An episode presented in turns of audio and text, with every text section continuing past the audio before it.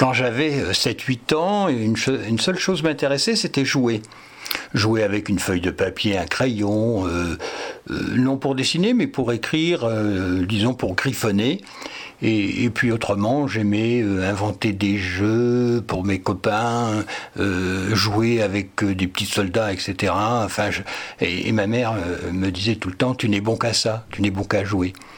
Et, mais elle avait raison. J'aimais jouer avec les mots, j'aimais, jouer avec les idées.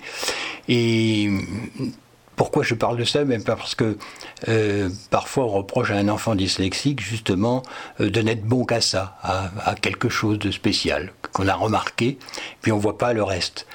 Et, donc, euh, c'est à prendre en considération parce que peut-être euh, qu'un jour, euh, ben, c'est justement cette faculté de n'être bon qu'à ça peut lui servir énormément dans la vie.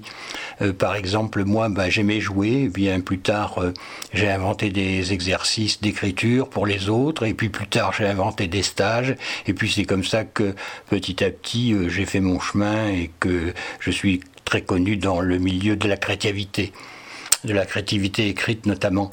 Donc, euh, pensez-y si un jour il vous vient à l'idée en observant votre enfant dyslexique de dire mais il n'est bon qu'à ça, mais justement c'est peut-être une piste à exploiter et qui lui assurera son avenir.